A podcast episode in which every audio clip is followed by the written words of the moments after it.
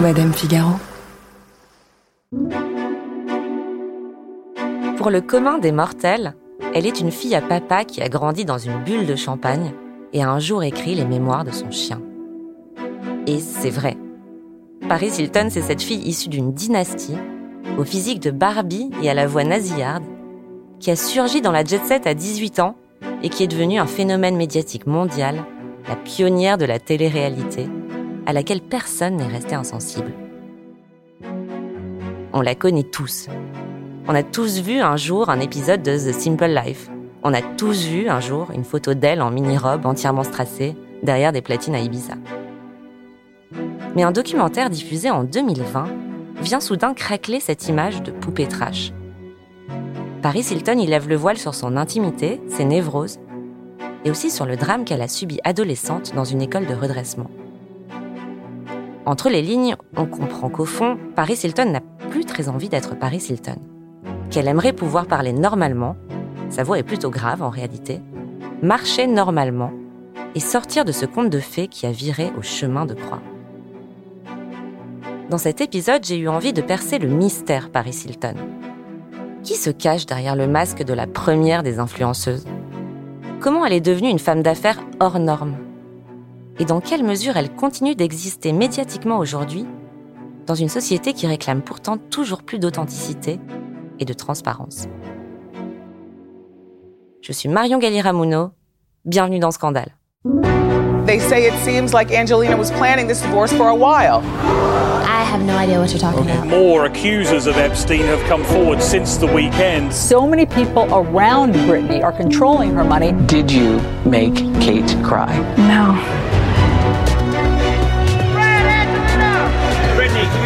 Picture with me?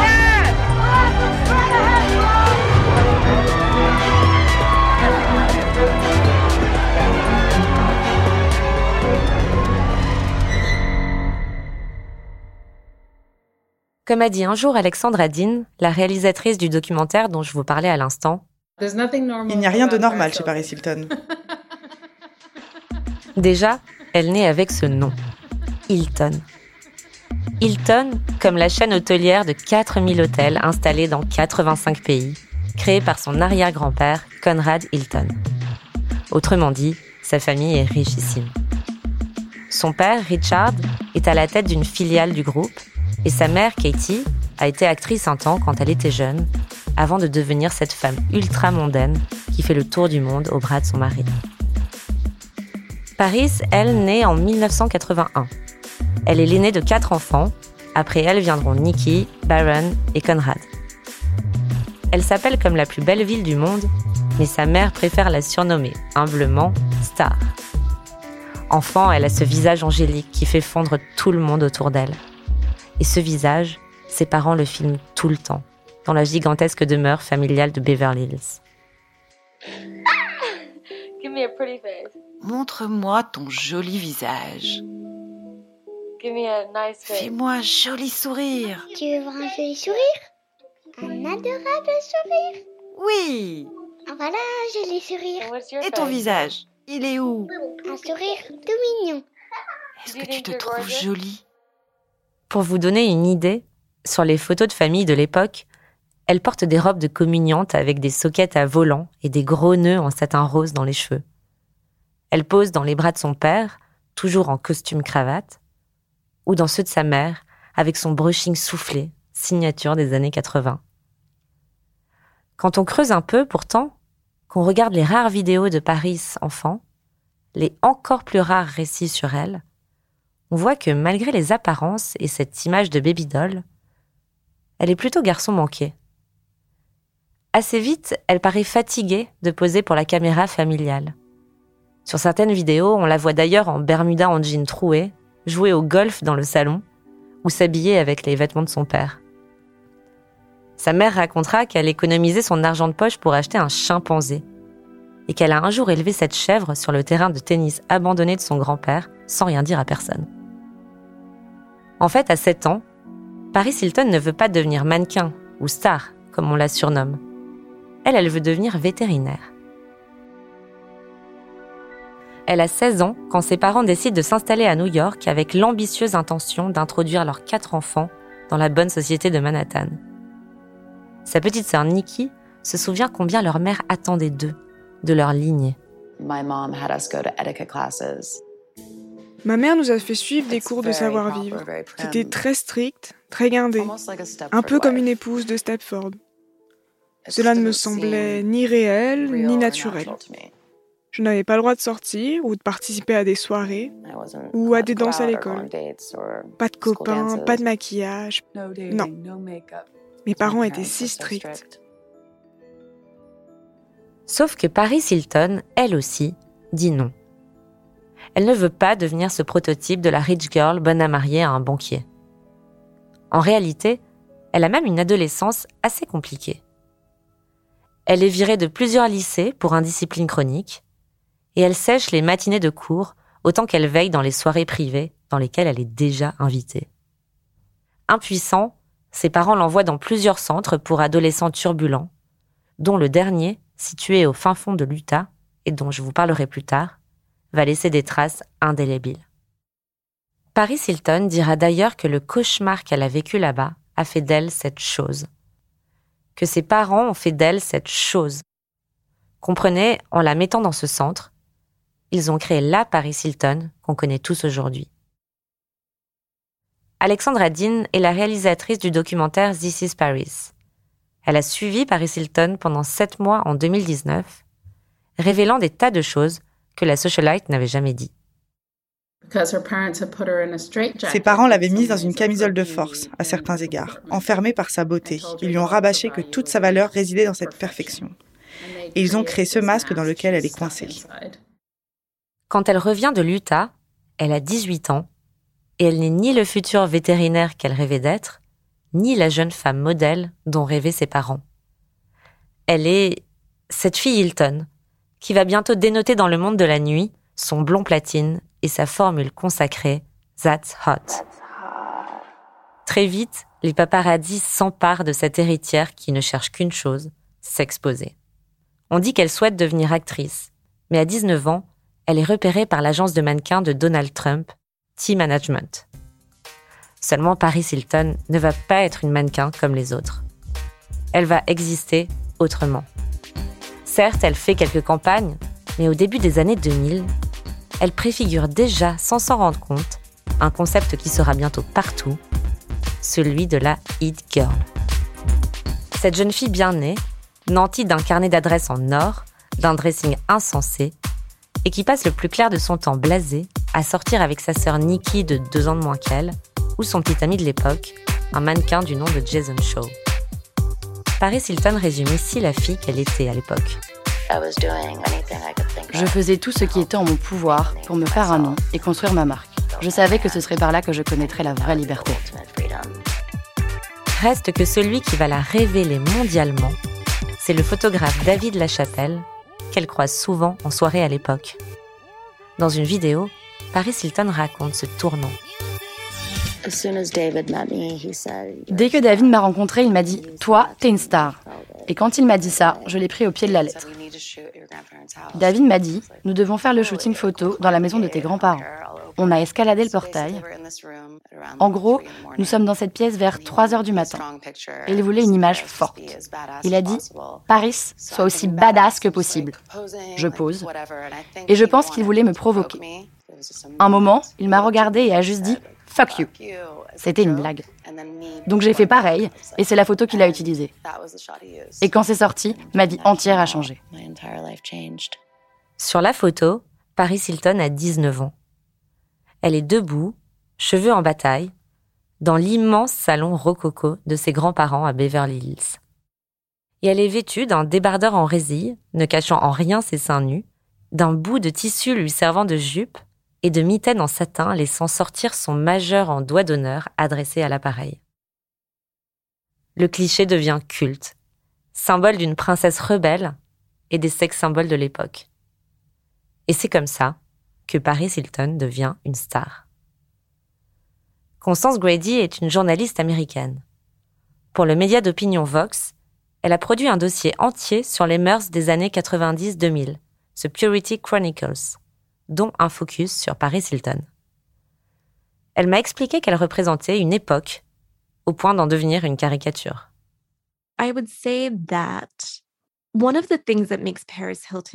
Je pense qu'une des raisons pour lesquelles Paris Hilton est une figure intéressante, c'est le fait qu'elle représente vraiment l'idéal de beauté féminin des années 2000.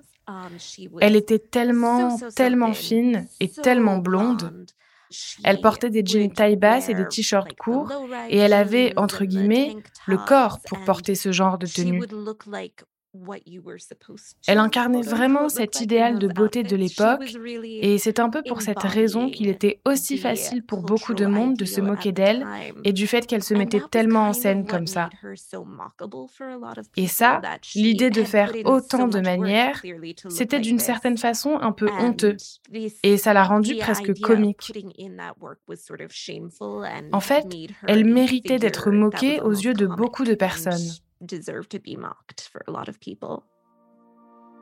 En réalité, elle se construit un personnage aussi fascinant que détestable. Une fille connue pour ne rien faire, hormis être très riche et très belle. Raúl Quiroz vit à Mexico. Il a 33 ans et depuis qu'il est tout petit, il est fan de Paris Hilton.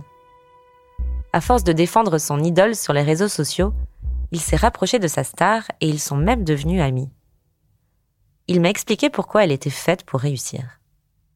Tout le monde rêve de devenir riche. Tout le monde veut être beau et nous voulons tous être connus. Et Paris Hilton incarne chacun de ces trois éléments. Elle est extrêmement belle, elle est très riche, et avant même qu'elle soit née, elle était déjà connue, car c'est une Hilton. Et le monde entier c'est ce que ce nom de famille Hilton représente.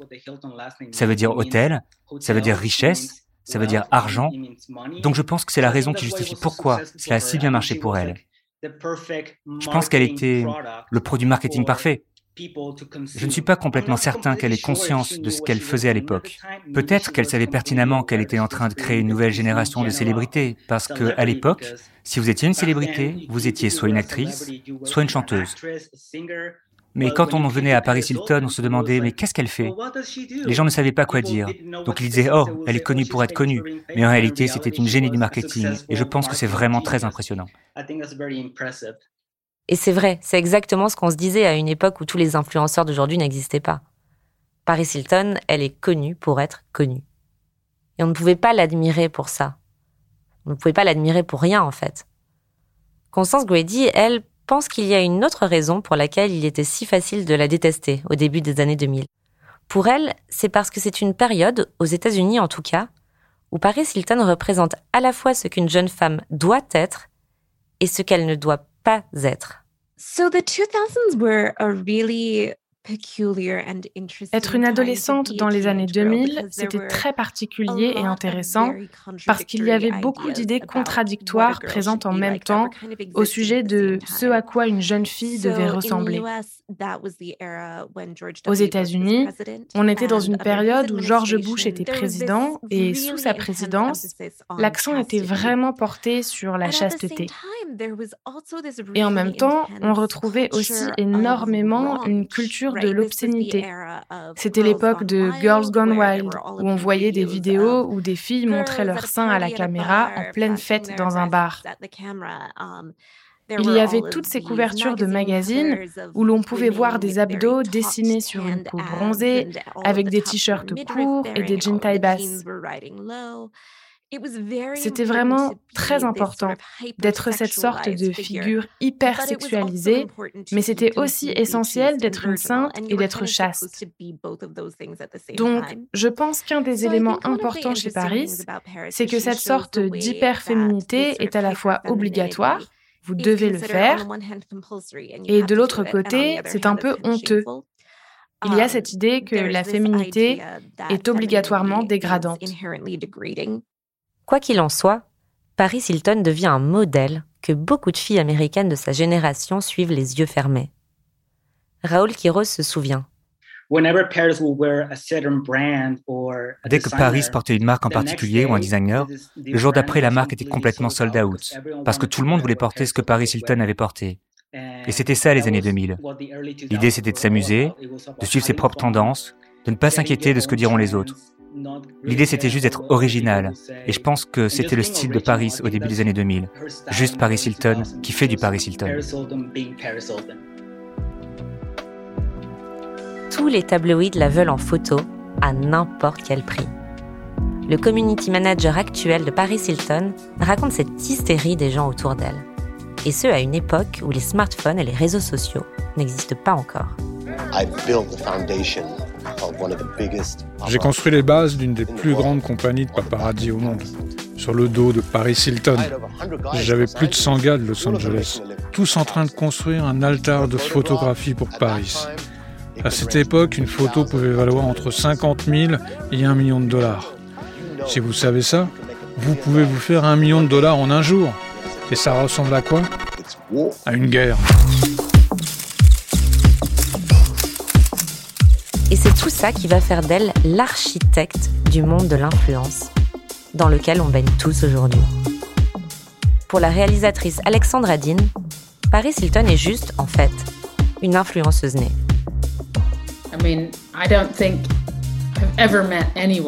Je ne pense pas avoir jamais rencontré quelqu'un si parfaitement adapté aux réseaux sociaux. Déjà en 2000, elle faisait des selfies avec sa petite caméra vidéo avant que quiconque ne fasse des selfies, avant même les smartphones. Elle était la chérie des paparazzi. Elle s'est donc vite familiarisée avec le pouvoir de sa propre image et elle a commencé à réaliser qu'ils faisaient tous des millions de dollars sur cette image. Mais c'était elle qui l'habitait et qui pouvait en faire ce qu'elle voulait. Donc elle a compris comment contrôler son image, vendre des choses et proposer des concepts aux gens. En 2003, elle a 22 ans et la chaîne de télévision américaine Fox lui propose de co-animer avec Nicole Richie, la fille de Lionel Richie, une émission de télé-réalité intitulée The Simple Life.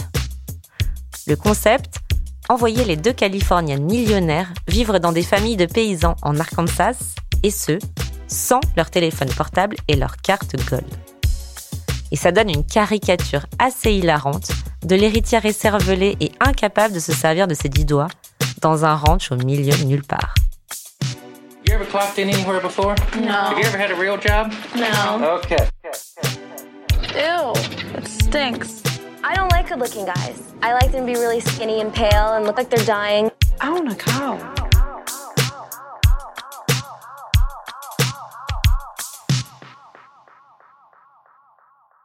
Pour Raoul Quiroz, Paris Hilton n'a à ce moment-là aucune idée de ce dans quoi elle s'embarque. Les producteurs lui ont proposé de jouer une sorte de Barbie blonde, qui était en l'air et qui ne savait pas ce qu'est un Walmart. Et Paris ne savait pas ce dans quoi elle allait s'embarquer à cette époque, parce que la télé-réalité, c'était quelque chose de nouveau. Je crois qu'il y avait simplement Jean The Osborne sur la Fox. Donc Paris ne savait pas à quel point ça allait être un succès. Et elle ne savait pas qu'elle allait incarner ce même personnage pendant cinq saisons. Et c'est le carton dont on se souvient tous. En France, c'est vraiment là qu'on découvre Paris Hilton. C'est aussi ici que son personnage prend forme aux yeux du monde. Et à ce moment précis, que Raoul Quiroz devient fan absolu. Oui, je me souviens quand j'avais 7 ans. Je me rappelle que je regardais The Simple Life et j'étais complètement hypnotisé par elle. Je la trouvais tellement drôle, tellement sympathique. Et je me souviens avoir pris un petit bout de papier pour y noter son prénom. Ensuite, je me rappelle être allé sur mon ordinateur et avoir cherché son nom sur Internet. Et je me souviens, je me souviens avoir passé des heures à lire toutes ses interviews. J'étais complètement, je suis complètement obsédé par elle et ce depuis que j'ai 7 ans. Pour Constance Grady, le succès de The Simple Life a plusieurs raisons. Je crois que The Simple Life incarne un paradoxe qui a toujours attiré énormément de gens. Pour commencer, ça vous donnait l'excuse de regarder des jolies femmes, riches, avec leurs jolies tenues, leurs objets et tout ce luxe. Ensuite, ça vous donnait l'opportunité de vous moquer d'elles de les considérer comme stupides, bêtes et vulgaires. Et à l'époque, vous pouviez faire les deux en même temps, sans vraiment faire attention à ce côté contradictoire. Et c'est vraiment marrant pour beaucoup de monde, et je pense que c'est ça que The Simple Life explore. Et puis il y a un autre tournant dans la vie publique de Paris Hilton. Une sextape, judicieusement intitulée One Night in Paris, diffusée par son ancien petit ami, un joueur de poker dénommé Rick Salomon. Aujourd'hui, on est en 2022 et on en a vu pas mal des histoires de sextape volées. Mais à ce moment-là, ce n'est que la deuxième de l'histoire, après celle de Pamela Anderson et Tommy Lee. Et à peine diffusée, elle est partout et la presse s'en donne à cœur joie. Et à l'époque, c'est pas Rick Salomon qu'on montre du doigt, mais bien Paris Hilton. On est en 2004, elle a 23 ans et personne ne la défend. Ce que les gens se disent, c'est cette héritière millionnaire qui fait la une de tabloïd à moitié nue, avec ses cheveux blonds extra longs et ses jupes lamées ultra courtes. Qu'est-ce qu'elle espérait? Pourquoi on la plaindrait? Et d'ailleurs, est-ce qu'elle n'aurait pas choisi elle-même de diffuser cette vidéo pour booster sa sulfureuse popularité? Constance Guedi m'a raconté concrètement comment ça s'est passé. Paris Hilton a immédiatement réagi en expliquant Je n'approuve pas la diffusion de la sextape. Ça a été diffusé sans mon consentement. Je ne veux pas de ça. Salomon l'a ensuite poursuivi pour diffamation et elle a contre-attaqué.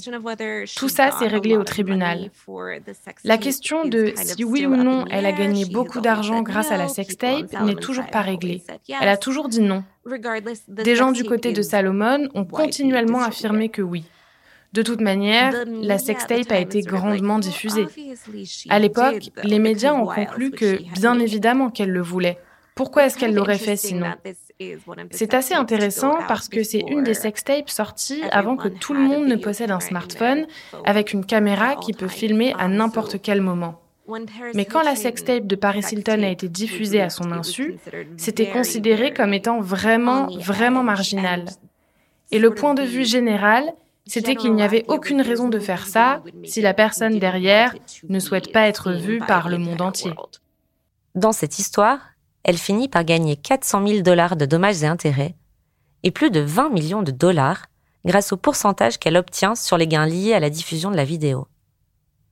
De quoi alimenter la théorie selon laquelle elle a fait tout ça pour de l'argent. Une théorie que la réalisatrice Alexandra Dean trouve ridicule. Le monde pense qu'elle a fait une sextape pour devenir Paris Hilton.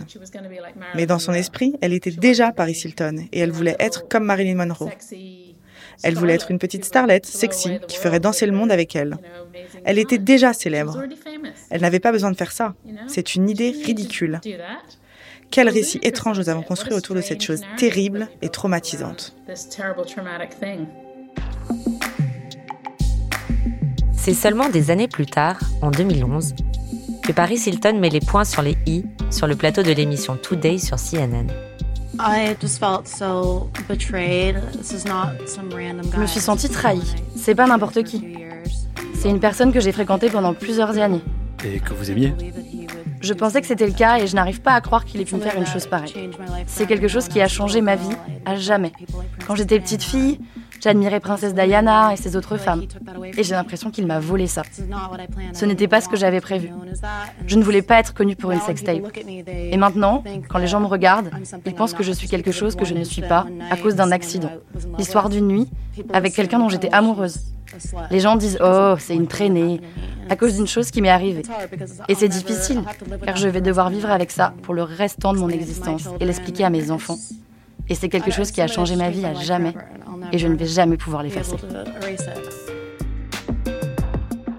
Avec du recul, ce qu'a vécu Paris Hilton à ce moment-là, c'était vraiment du slut shaming. Cette expression qui signifie rabaisser une femme, la culpabiliser à cause de ses pratiques sexuelles. Climax de la cruauté, cet épisode de la série d'animation South Park, où on voit Paris Hilton proposer un slut-off, qu'on peut traduire par une battle de traînée, à un autre personnage dénommé Mr. Slave. On la voit ensuite s'enfoncer un ananas dans le vagin. Le clou du spectacle étant quand ce Mr. Slave gagne en insérant Paris Hilton tout entière dans son anus.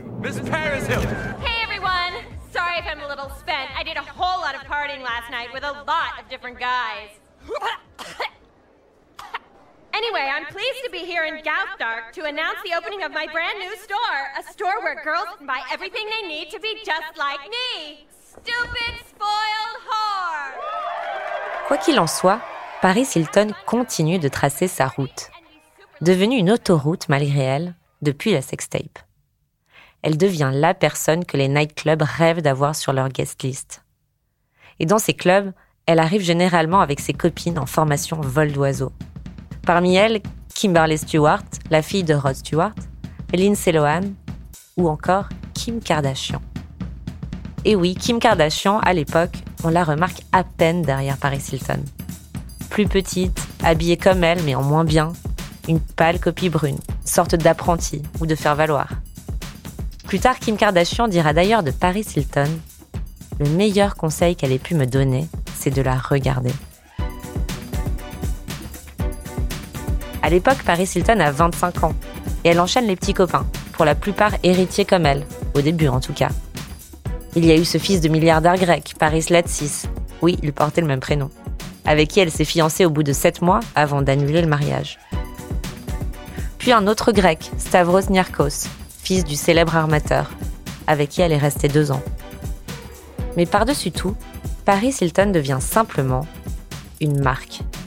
Au-delà de Hilton, la marque mondialement connue, il y a maintenant Paris Hilton. Et le doublé est gagnant. Je suis ma propre marque. Je dois être un panneau publicitaire ambulant pour cette marque parce que j'ai décidé que je voulais contrôler toute mon image. Pour vous donner une idée, depuis 2004, elle a lancé 28 parfums à son nom, 19 lignes de produits allant de la lingerie aux habits pour chiens et 45 boutiques à travers le monde. Des boutiques qui s'appellent Paris Hilton, oui.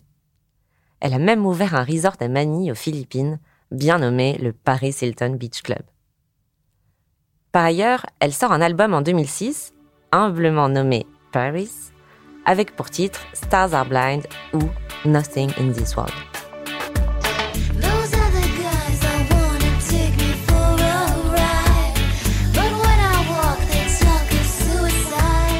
Et ce n'est en rien surprenant pour celle qui mixe dans les plus blings endroits du monde, du VIP room au Pacha, à Ibiza, Mykonos ou Dubaï, et qui est devenue le DJ féminin le mieux payé du monde. Il y a quelques années, le Guardian affirmait que Paris Hilton facturait jusqu'à 1 million de dollars la soirée. Le set d'une heure trente en fait. La question qu'on peut se poser, c'est a-t-elle vraiment besoin de cet argent? En 2017, elle disait à Time Magazine qu'elle n'avait jamais demandé un seul dollar à sa famille depuis qu'elle a quitté le nid, après l'adolescence. En réalité, malgré tout ce qu'on peut imaginer, son héritage n'est pas si impressionnant. Certains disent même qu'elle n'a rien eu. La fortune de son grand-père, Baron Hilton, s'élevait à 4,5 milliards de dollars. Et ce qui s'est passé, c'est qu'à sa mort, en 2019, il a décidé de léguer 97% de sa fortune à des organisations caritatives, laissant seulement 3% à sa famille. Ces 3%, ça représentait quand même 135 millions de dollars, que ses 8 enfants, 15 petits-enfants et 4 arrière-petits-enfants ont dû se partager. Paris Hilton a donc hérité de 5,6 millions de dollars. Sauf si les rumeurs disent vrai et qu'elle n'apparaissait pas dans le testament de son grand-père, ce dernier n'appréciant guère ses débordements. Mais qu'elle en ait hérité ou pas, ça n'a pas dû changer grand-chose à sa vie.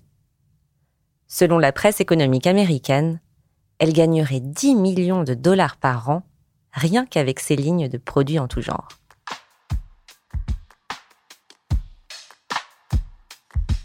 Bref, dans les années 2010, Paris Hilton a la trentaine et personne ne peut dire qu'elle n'est pas une businesswoman. Et pourtant, personne ne la prend vraiment au sérieux. Aujourd'hui, en 2022, être influenceur est devenu un vrai métier, malgré tout ce qu'on peut penser. On leur reconnaît ce pouvoir d'influencer leur communauté et de faire de l'argent grâce à ce pouvoir. Mais à l'époque, Paris Hilton est perçu comme un phénomène de foire, qui boit du champagne rosé en trikini et qui enchaîne les petits copains longue durée aussi musclés que muets. Après sa période fils d'eux, elle passe aux petits amis vaguement dans le cinéma, dans le mannequinat ou dans le business de la nuit.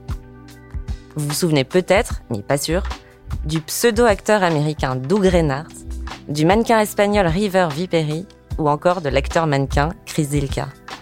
Les cheveux gominés en arrière sur les tapis rouges, pectoraux apparents sous leur chemise et dents trop blanches.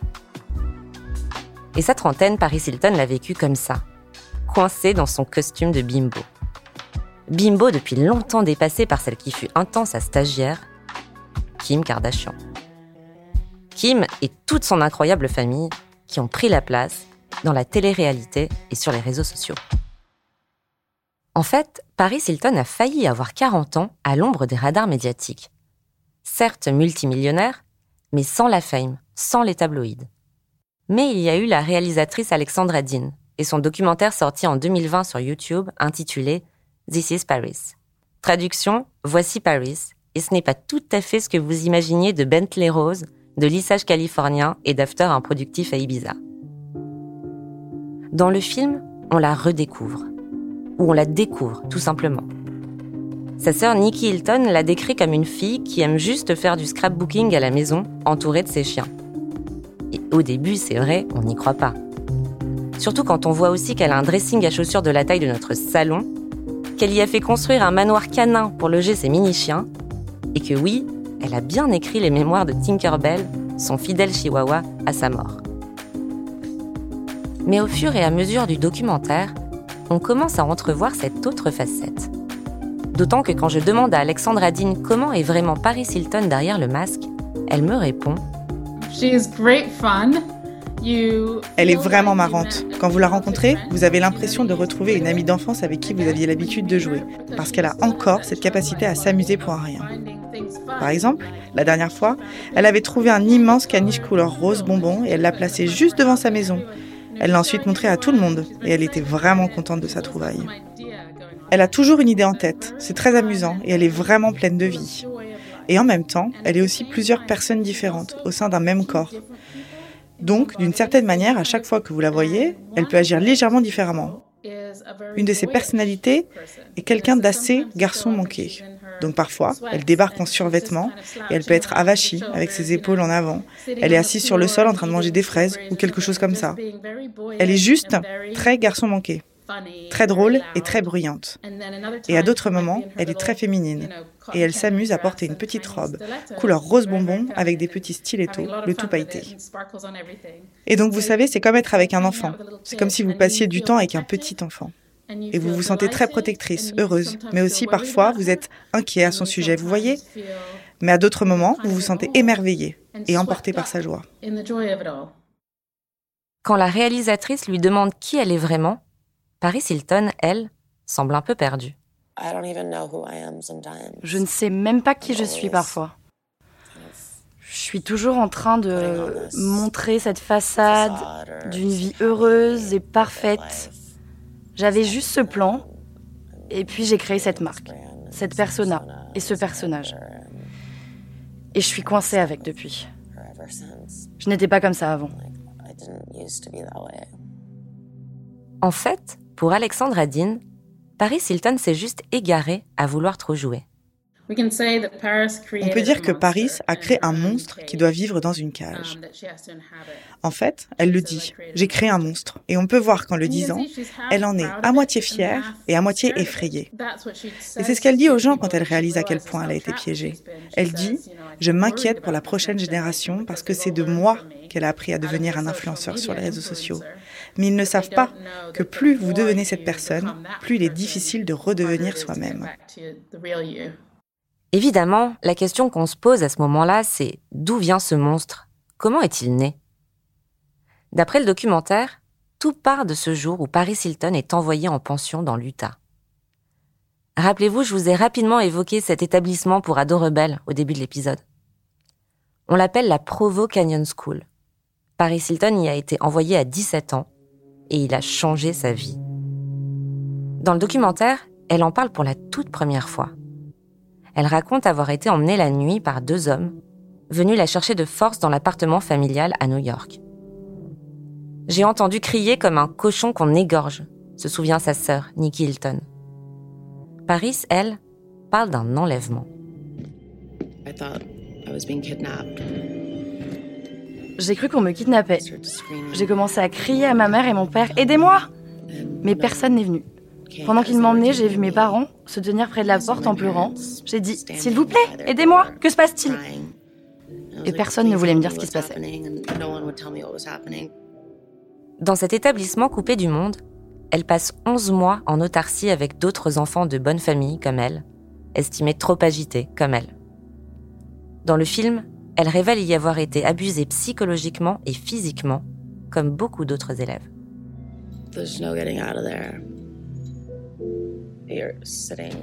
On était coincés.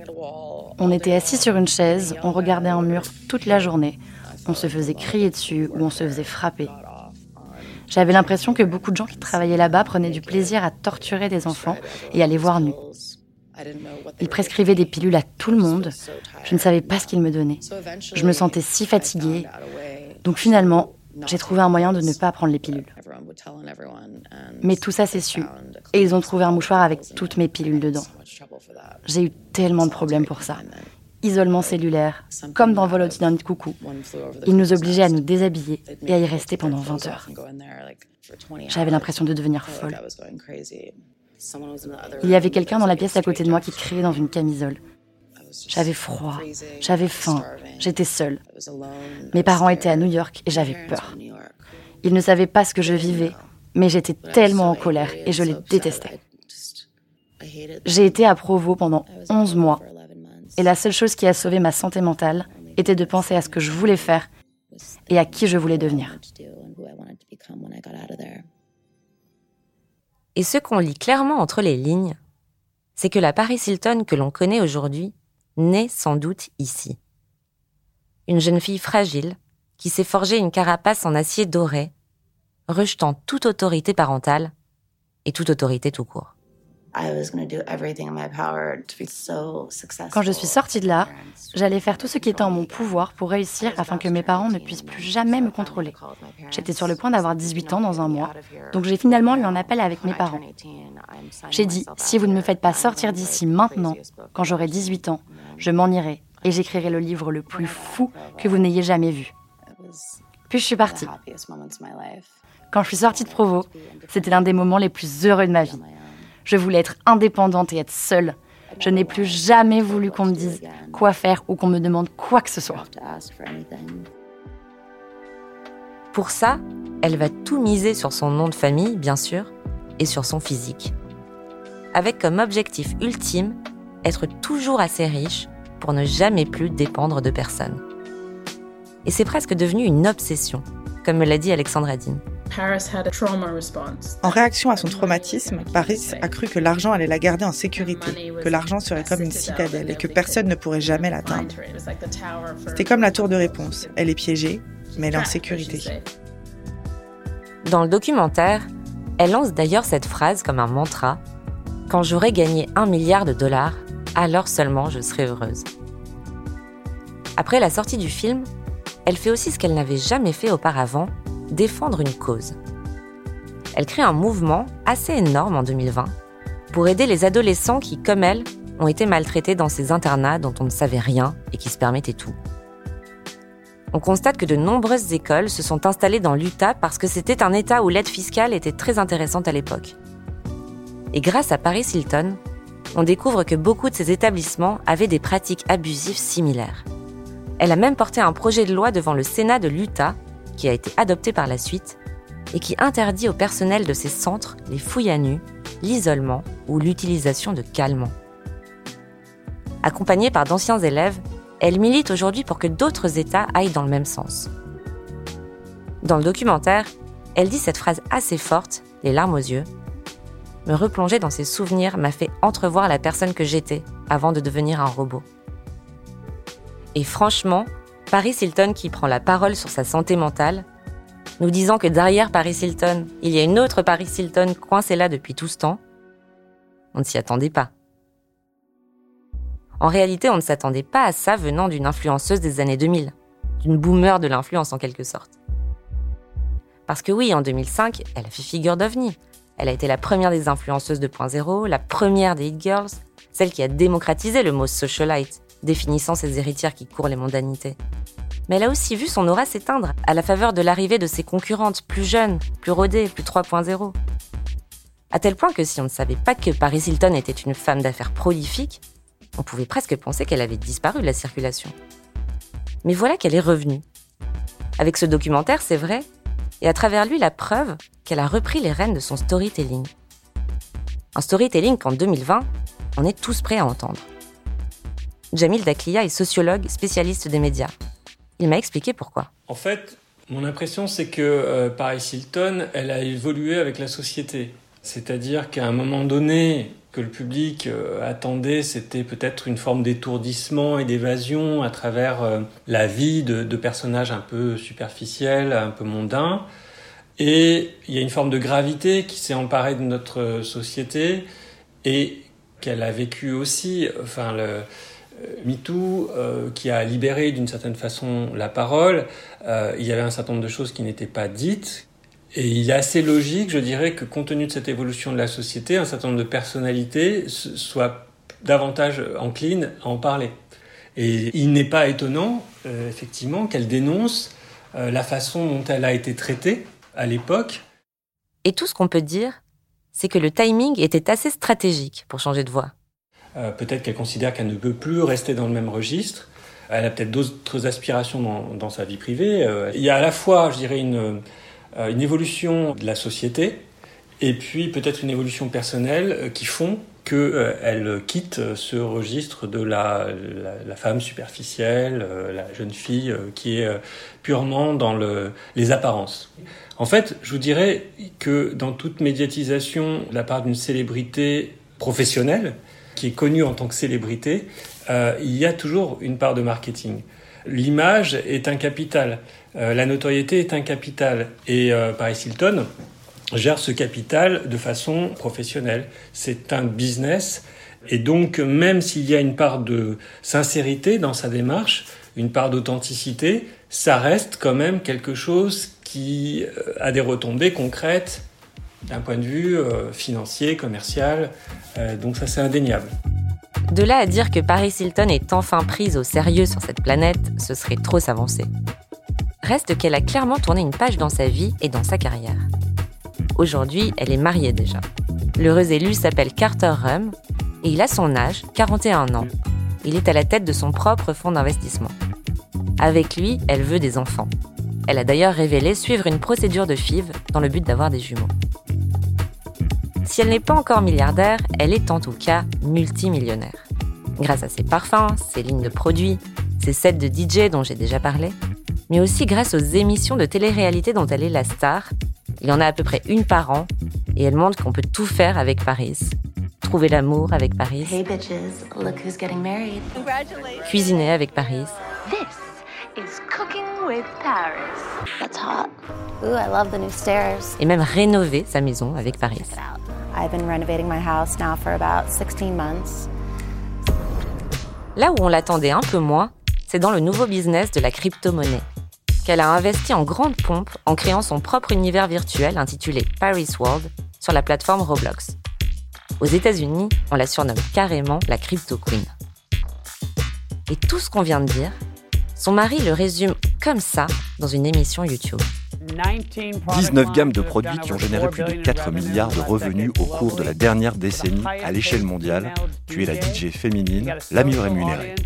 Tu as un public sur les réseaux sociaux de plus de 65 millions de personnes, 55 millions de flux de tes chansons sur Spotify.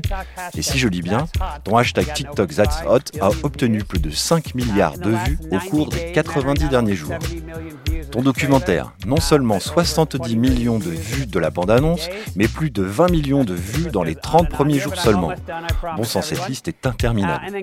Et à la sortie de ton film, 175 000 personnes ont signé ta pétition sur change.org et tu as eu 100 millions de vues du hashtag Breaking Code Silence. Bref, Paris Hilton est toujours là. Et peut-être plus pour le meilleur cette fois que pour le pire.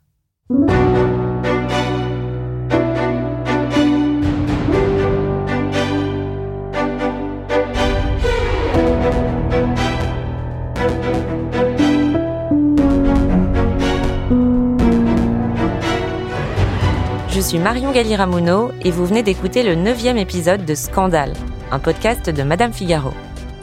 Marie Sala a participé à l'écriture et à la production de cet épisode, avec l'aide d'Adèle Jacquet. La musique a été composée par Jean Thévenin et arrangée par Thomas Rosès, qui a fait la réalisation et le mix de cet épisode. Lucille Rousseau-Garcia est la productrice de Scandale. et Océane Sunny en est la responsable éditoriale. Si cet épisode vous a plu, vous pouvez nous laisser des étoiles et des commentaires. Et surtout, abonnez-vous à Scandale. Ça vous permet d'être sûr de ne pas rater les prochains épisodes. Dans deux semaines, on se retrouve pour parler de celle qui a pris la relève, Kim Kardashian, et du couple lunaire qu'elle a formé avec Kanye West.